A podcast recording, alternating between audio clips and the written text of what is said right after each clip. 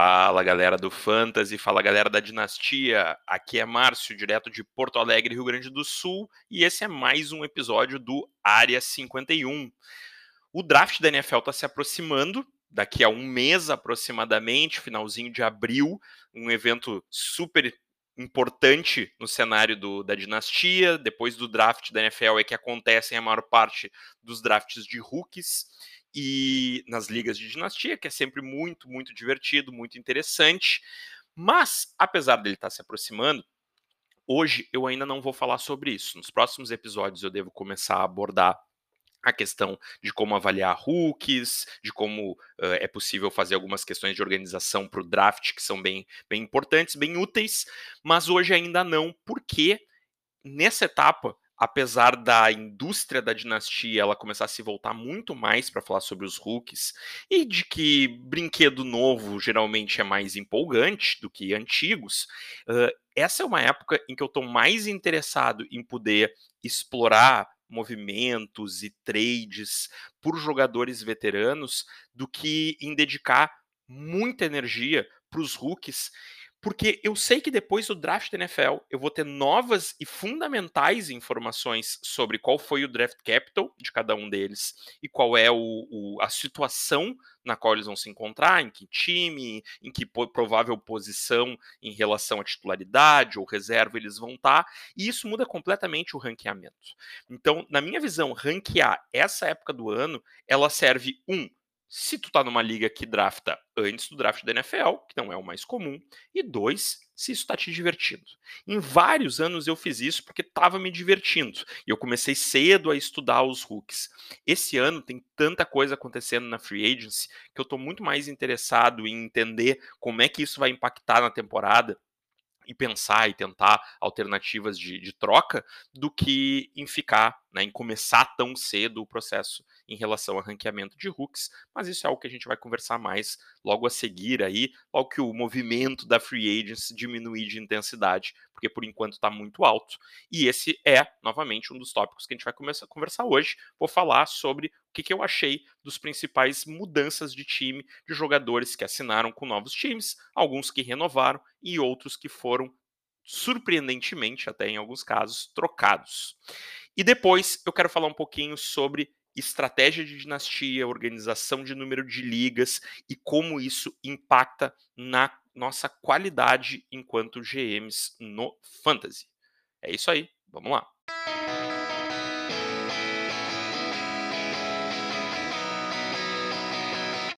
Da semana passada para cá, muitos novos contratos foram assinados. E eu vou organizar isso por posição. Vou começar falando sobre os principais quarterbacks que mudaram de time. Começando pelo Deshaun Watson, que, numa reviravolta em relação ao que as notícias nos sugeriam, acabou assinando com o Browns. Uh, o Watson é um quarterback excelente. O Browns tem uma estrutura de time muito boa, muito forte. Uh, eu acho que não é a melhor das situações nas quais ele poderia, das quais ele poderia parar, porque o, o, Browns tem uma boa defesa e geralmente quando o time toma muito ponto ele acaba né, se obrigando a lançar mais a bola, que para o QB é algo bastante importante, mas ao mesmo tempo o Watson é um quarterback muito atlético, é um quarterback que corre com a bola. Eu acho que o Browns vai vir muito forte para essa temporada e vai ser um time que vai pontuar bastante. Então o Watson segue sendo um quarterback de topo para a dinastia, uh, na minha avaliação. No momento, ele é o quarterback 7 do meu ranking, mas com potencial para subir aí. Eu diria que hoje o top 5 quarterbacks de dinastia, na verdade não são cinco, são sete. Né? Eles vão até onde eu estou ranqueando o Watson nesse momento. O Watson um pouco mais baixo que outros, porque eu imagino que ainda vai vir uma suspensão por aí, que ele vai perder jogos nessa temporada. E aí nós temos o Brissett, que também assinou com o Browns. E em ligas superflex, ou até em ligas de plantéis mais profundos, que não tem quarterback dando sopa no waiver, pode ser interessante ter esse jogador, especialmente para quem tem o Watson, porque ele vai ser um jogador escalável. É claro que não dá para esperar na de produção dele o mesmo que se espera do Watson, mas né, um quarterback 2 escalável numa necessidade aí numa liga superflex ou num aperto numa liga de um QB. Tivemos o Mariota assinando com o Falcons. É um QB que fica na linha lá do, do low QB2, né, QB2 baixo, para um QB3, porque o que ele tem a oferecer é, ele é titular, será provavelmente o titular.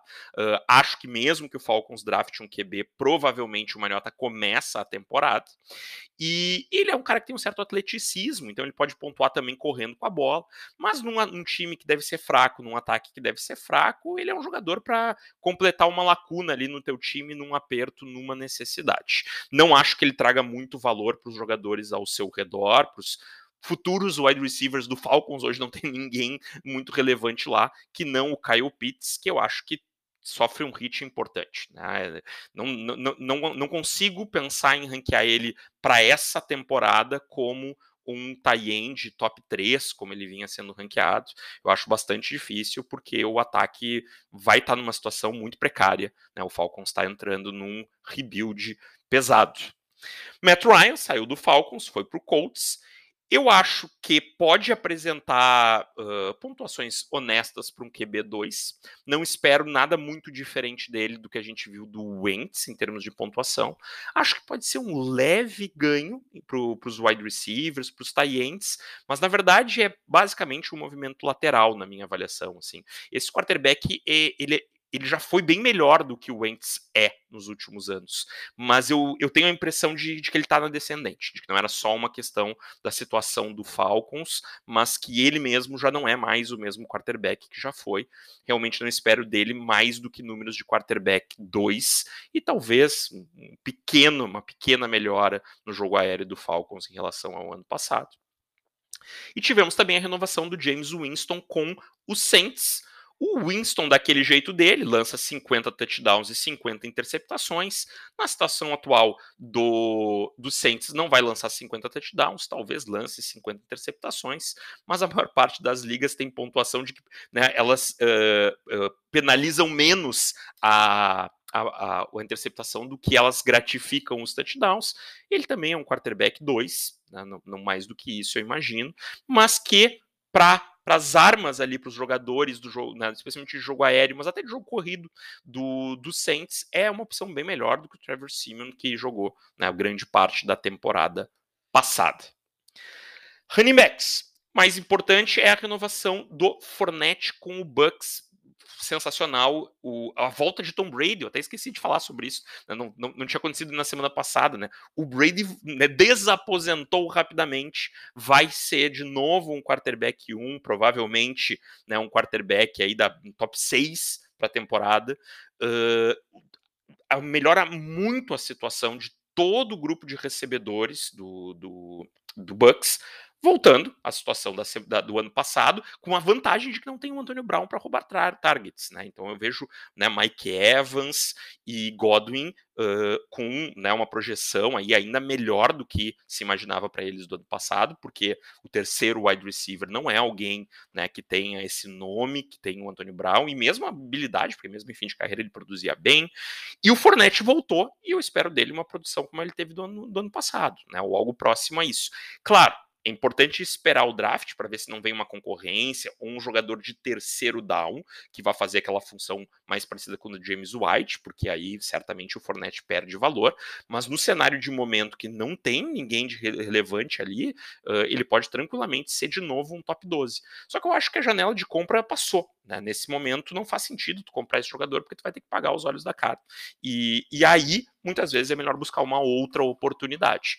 Além disso, se estiver pensando em comprar, ele está com um time que não é um, um, grande contender, o teu time é, de repente ele tem interesse em vender, espera o draft passar, ver se não vai vir ninguém aí para roubar as terceiras descidas que agregam muito valor aos running backs.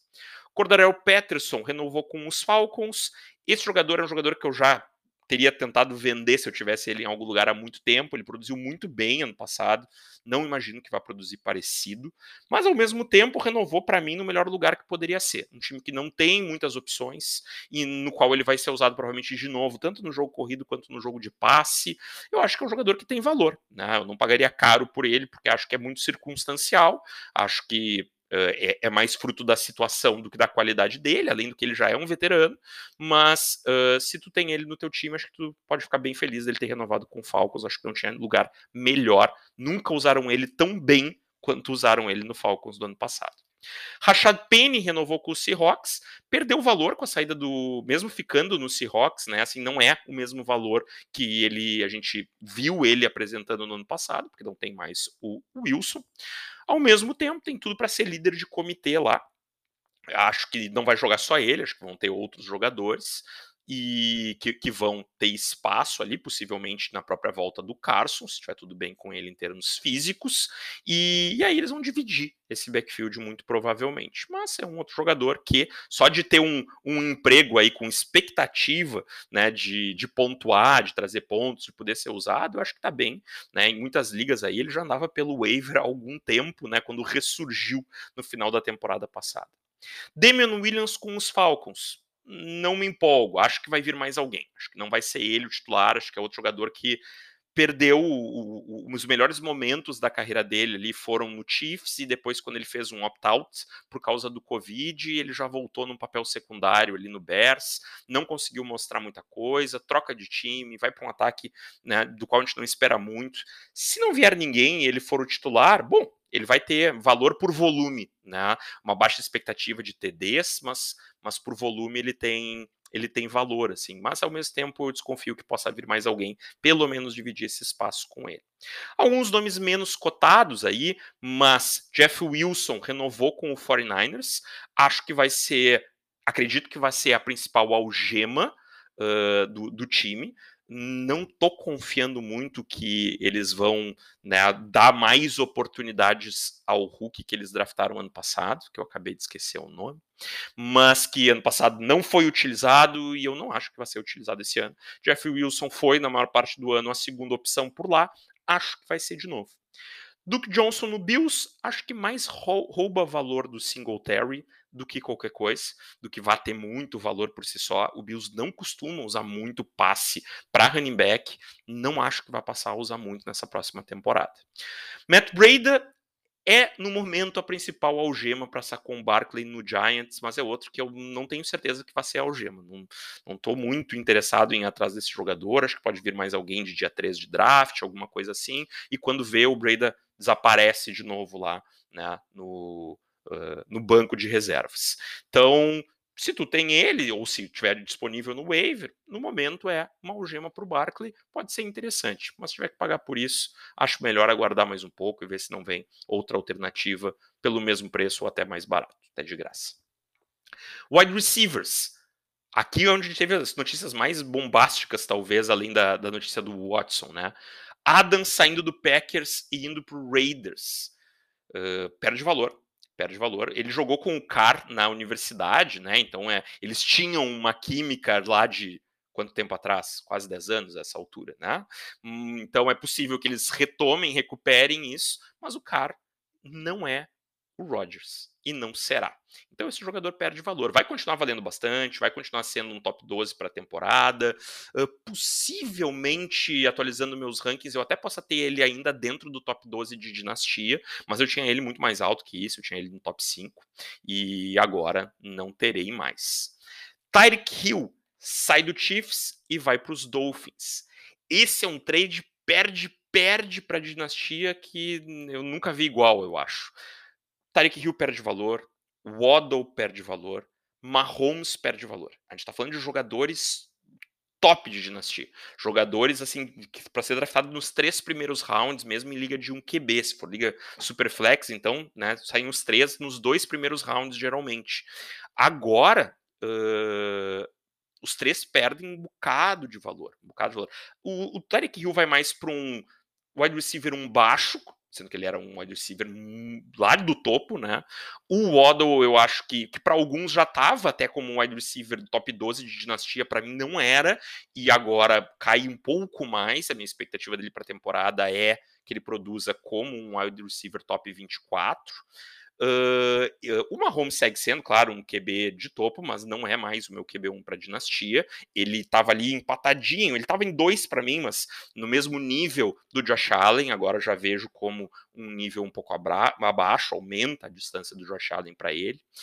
E, e, alguns jogadores podem ganhar valor, como Juju, que é outro que assinou com o Chiefs, é outra novidade aí, mas a gente já viu anteriormente que o Juju, quando vira o alvo principal do time, parece ter mais dificuldade. Eu acho que vem um wide receiver do draft aí, com esse, esses picks que o, que o Chiefs ganhou na troca, e, e que o Juju sequer vai ser o wide receiver principal desse time. Acho que vai ser a terceira arma. Claro que é melhor ser a terceira alma a terceira arma de um Hulk, né, em relação a um Hulk, do que em relação a um cara consagrado como Tarek Hill, mas que uh, né, ainda o, talvez o ranqueamento dele fique muito salgado com uma reação exagerada a essa nova situação dele e, e provavelmente o preço vai ficar salgado para o meu gosto. Eu ainda continuo achando que esse é um cara, a minha expectativa é que ele seja um wide receiver 3, top 36. Agora, mais para o wide receiver 3 médio para alto do que para o baixo, que eu achava antes nessa nova situação. Mas ainda assim, eu acho que o valor que ele ganha não é lá tão grande assim quanto a relação aqueles que perdem, que eu havia comentado agora há pouco. Kelsey talvez tenha mais targets, talvez sim, mas também acho que esse ataque vai produzir muito menos. Tarek Hill é o principal jogador do ataque do Chiefs. Sem Tarek Hill, eu imagino que esse time vai fazer menos pontos e o, o Kelsey ele pode ganhar em targets, em ligas de time de prêmio, isso é bem importante, mas acho que ele vai perder em touchdowns, em todas as ligas isso é importante. Talvez ganhe algum valor em tie de prêmio, mas mesmo assim, de novo, acho que é uma leve mudança de valor. Alan Robinson nos Rams. Um dos melhores, uma das melhores situações, um dos melhores lugares que ele podia parar. Ele vai ser uma, a segunda arma desse ataque do Rams. Muito bom, acho que ajuda ele, porque ele provavelmente não vai ser marcado pelos principais corners dos adversários. Pela primeira vez na sua carreira, vai ter um bom QB ele lançando mas é um jogador que eu acho que está na descendência da, na descendente da carreira. Então eu acho assim, eu esperaria dele menos do que a gente viu do Odell Beckham Jr. na última temporada ali no Rams. O, o, o BJ, eu acho que ele está no nível de produção acima do que eu espero do Alan Robinson. Mas certamente é um jogador que deve entrar aí nos top 24 para a temporada. Para mim, está mais do meio para o baixo, né, o wide receiver 2, mas é um jogador que ganha valor em relação ao que tinha no Bears, que na temporada passada foi praticamente nenhum. Woods no Titans, não gosto, não gosto. Uh, é um jogador veterano, é um jogador que está voltando de lesão e que vai mudar de sistema. Eu acho que o melhor landing spot para o Woods, a melhor situação, era que ele permanecesse no Rams mesmo como wide receiver 3 do Rams, se chegasse lá o, o né, se ainda assim eles contratassem o Allen Robinson, uh, ou se renovasse o Odell, eu preferia, porque eu tenho dúvidas sobre qual é a qualidade né, do Allen Robinson nesse momento da carreira. Uh, o Odell vai perder metade da temporada se tivesse renovado. Então, mesmo que ele fosse o 3 para esses caras, ele poderia na prática ser o 2. E, e no Titans, o wide receiver 2 tem tido dificuldade de produzir.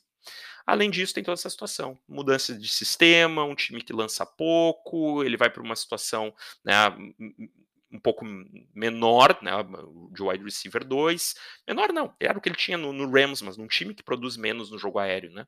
Então, não gosto muito não. É um outro jogador para mim que é um wide receiver 3, top 36 para temporada, mas por ser bastante veterano, em termos de dinastia está mais baixo do que isso. Uh, e o Jameson Crowder assinou com o Bills, que tira totalmente o valor do Isaiah McKenzie, que eu havia comentado que podia ser uma boa pedida até, né? Acho que vai ser o reserva nesse momento, um jogador mais de special teams, o Isaiah McKenzie. O Crowder vai ser o slot principal. O Crowder é um bom slot. O Crowder é um jogador que eu acho que vai ter ali entre o o, que fez em determinado momento o Cole Beasley, um wide receiver 3, talvez um pouco menos do que isso, né? Se, se o Gabriel Davis ganhar o espaço que eu gostaria de ver ele ganhar, porque eu acho ele muito bom jogador, né? ou ainda, se por acaso eles trouxerem mais alguém para competir. São muitos, muitas peças, vai ser difícil ter volume para todo mundo. Mas ao mesmo tempo, o Crowder é um bom jogador, eu acho um jogador melhor do que o Beasley, e o Beasley a gente viu produzir, não tanto no ano passado, mas no ano retrasado muito bem nesse ataque do Bills. Para fechar os Taientes, Zach Kurtz renova com o Cardinals. Achei ótimo. Achei que o Cardinals usou ele bem no ano passado. Ele parecia no fim da carreira lá no Eagles, ele ressurgiu uh, no, no Cardinals. Acho que é um tie-end top 12 para a temporada. Acho que é um tie-end confiável. Acho que é um tie-end que, ainda que veterano, tenha, tem um bom valor para a dinastia, porque pode ter aí mais dois, três anos como titular do teu time. Hayden Hurst assinou com o Bengals. Esse é um cara meio esquecido, meio sumido às vezes, né? Uh, sempre dividindo contra os tie o seu espaço. No Bengals, ele deve ser o tie principal. Uh, acho que é um bom tie reserva para o nosso time de dinastia. É um cara para o top 24, não para o top 12, assim.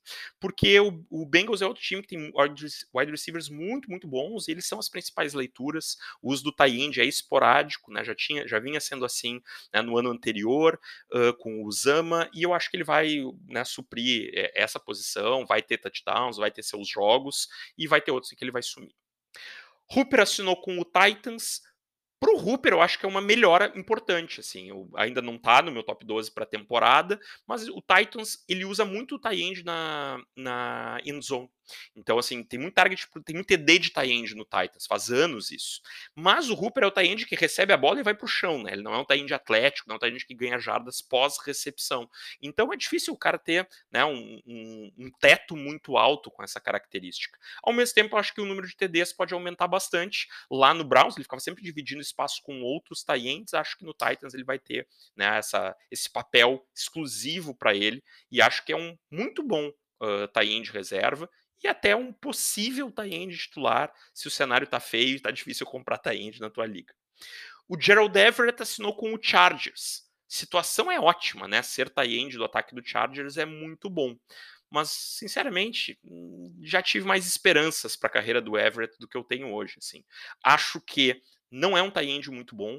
Uh, acho que vai apresentar um pouco mais, talvez, do que a gente viu do Cook, do Cooks, Cooks? Não, do Cook, né, do Jared Cook uh, no, no, ano passado no, no Chargers, e, e, é um tie de reserva.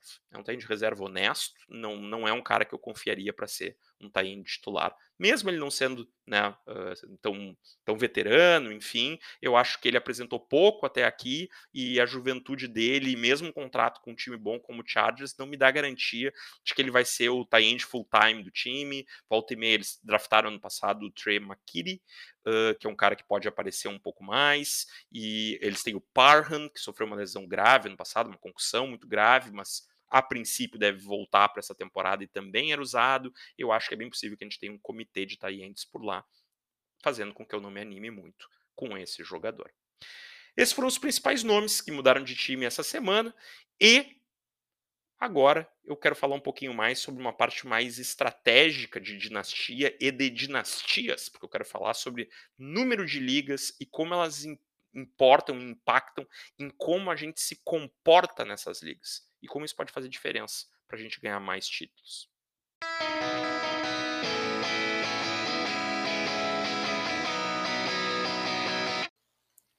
Quanto mais eu conheço pessoas que gostam de fantasy, que jogam ligas de dinastia, que se envolvem nesse universo, mais eu me deparo com pessoas que jogam 10, 15, 20 ligas. E eu fico espantado, porque eu não tenho tempo para jogar 10, 15, 20 ligas de uma forma competitiva. Porque eu teria tempo se eu quisesse, né? Nem que eu tivesse que fazer isso antes de dormir, mas de escalar meus times, de responder a proposta de trade, de fazer draft. Essa parte é muito divertida e, e não é a, a, a, a, que exige mais da gente, mais tempo. Uh, só que, quando eu começo a me envolver com muitas ligas, o que, que eu percebo? Eu consigo dar pouca atenção para cada uma delas. E quando eu dou pouca atenção, a minha qualidade em como GM cai. E quando a minha qualidade como GM cai, o desempenho do meu time piora. Ou seja, quando eu jogo mais ligas do que eu dou conta, eu não jogo elas tão bem. E essa é uma relação bastante óbvia até, eu diria, se a gente parar para avaliar com, com, com atenção. Quanto mais ligas eu tenho, às vezes a gente nem sabe qual é o time que a gente tem, qual é a necessidade do time.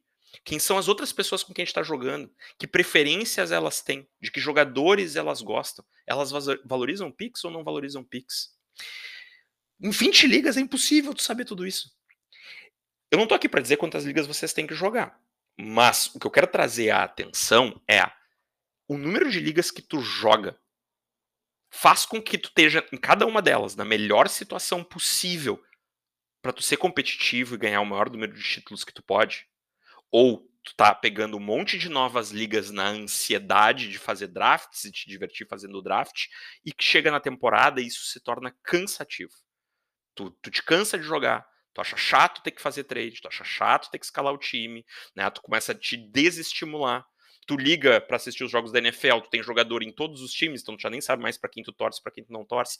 De novo, isso é pessoal. Se a resposta for sim, sim, sim, sim, toca a ficha, seja feliz, faça o que lhe diverte.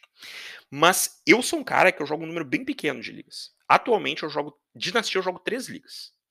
Porque é o número de ligas que eu consigo dar conta de jogar no meu nível A de jogo, no meu nível máximo de administração dos meus times. Eu conheço os meus plantéis, eu sei todos os jogadores que estão no meu time. Eu conheço todas as regras da liga.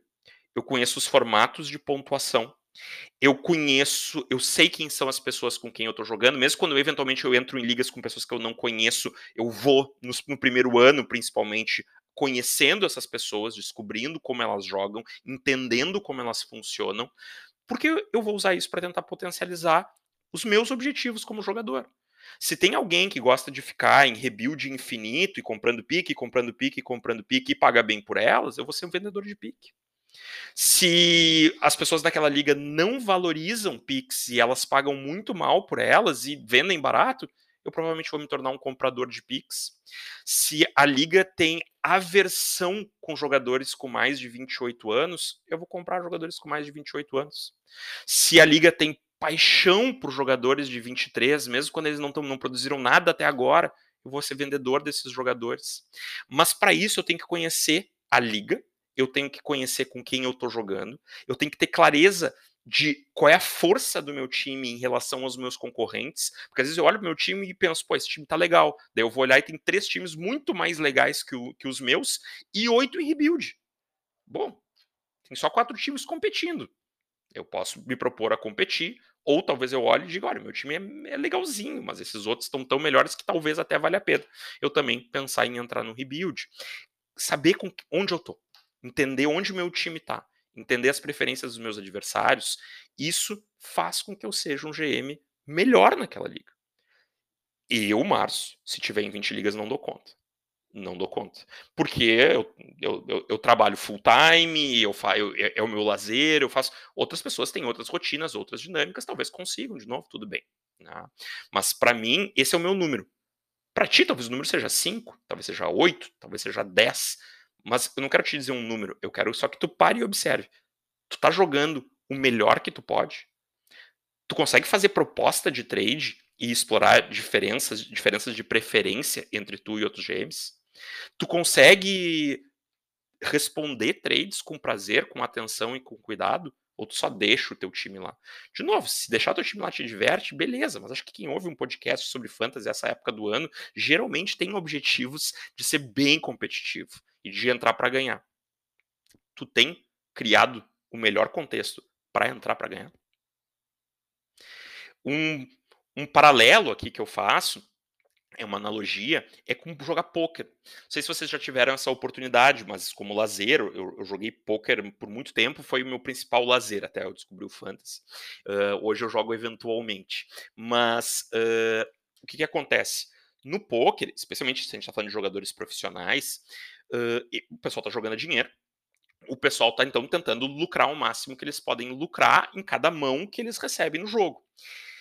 Só que uh, a melhor forma de tu te tornar lucrativo jogando online é que tu pode jogar num nível hum, não tão alto financeiro, tu não precisa jogar a valores tão altos, e com isso, geralmente, não, não é uma lei, mas geralmente tu tá jogando em valores mais baixos, tu tá jogando com pessoas que estão jogando de forma recreativa, ou seja, elas não, não manjam tanto quanto aquele né, profissional ali, que se dedicou, que estudou, que se preparou para estar tá naquele jogo. E, e aí o que ele faz? Ele tá jogando com várias pessoas e ele vai abrindo várias mesas diferentes. E aí ele tá recebendo várias mãos ao mesmo tempo e jogando várias delas ao mesmo tempo. E aí eu geralmente eu vou evoluindo, né? Primeiro eu jogo uma mesa sozinho, porque eu preciso me concentrar muito para entender como meus adversários jogam e poder explorar as falhas dos jogos deles. Depois eu começo a jogar com duas mesas, depois eu vou para três. Eu conheço profissionais que jogam com dezenas de mesas ao mesmo tempo, o que para mim sempre pareceu algo absolutamente impossível de um ser humano fazer, mas eu já vi eles fazendo e lucrando com isso. Eu conseguia jogar assim duas mesas sem ter grande prejuízo da qualidade do meu jogo. Quando eu me empolgava de abrir a terceira, eu já começava a ficar deficitário. Eu já começava a perder mais dinheiro do que eu ganhava. No fantasy, mesmo que tu não jogue por dinheiro, né? Se a gente está falando, ou por prêmio, se a gente está falando, mesmo que seja puramente pela, pelo, pelo, pelo prazer de vencer os teus amigos, né? A lógica é a mesma. Né? Se eu tiver muitas ligas, eu tenho menos tempo para me dedicar para cada uma delas. E se eu tenho menos tempo, eu não exploro as melhores situações de trade, eu não conheço os meus parceiros, eu saio mandando proposta ruim para todo mundo para ver quem aceita as minhas propostas ruins, não seja essa pessoa, né? Ou então eu, eu, eu, né, eu vejo se alguém me manda uma contraproposta, ou eu sou o cara que não troca com ninguém, que tento né, avançar na minha liga exclusivamente através de picks de draft. Não é que não, não seja possível, mas não é o caminho otimizado. Se isso te diverte, beleza. Quer te colocar numa situação competitiva né, de vantagem sobre os teus adversários, encontra o número de ligas nas quais tu consiga te dedicar dedicar tempo para pensar em trades. Dedicar tempo para entender como os teus adversários pensam. Olhe os trades que eles fazem com os outros, não só os que eles fazem contigo. Vê quais são os valores que eles dão para jogadores, para picks, e usa isso para fazer bons trades. Porque não porque necessariamente tu joga melhor que os teus adversários, talvez eles, talvez seja só uma divergência de preferência, de estratégia. Agora, se tu tem uma estratégia clara e alguém tem uma estratégia oposta, maximiza a tua estratégia, otimiza o teu processo, investe na direção que tu acredita que vai dar certo e tenta buscar o melhor resultado. E de conhecer o teu plantel e o plantel dos outros. Né? Então, tem coisa mais chata do que tu ter oito bons wide receivers e alguém te propor comprar o teu running back, que tu tem dois, te oferecendo mais um wide receiver. Né? Tu já começa mal essa negociação. Já começa deixando o adversário o, o, e, e, e, colega GM numa situação de ah, saca essa proposta, rejeita direto, nem vou fazer contraproposta. Isso não otimiza as tuas relações nem os teus resultados. Se não otimiza nenhum nem outro, por que nós estamos fazendo isso? Deixo a questão, avaliem como vocês estão se colocando nas ligas de vocês e até semana que vem com mais assuntos de fantasy e de dinastia. Feito, até lá!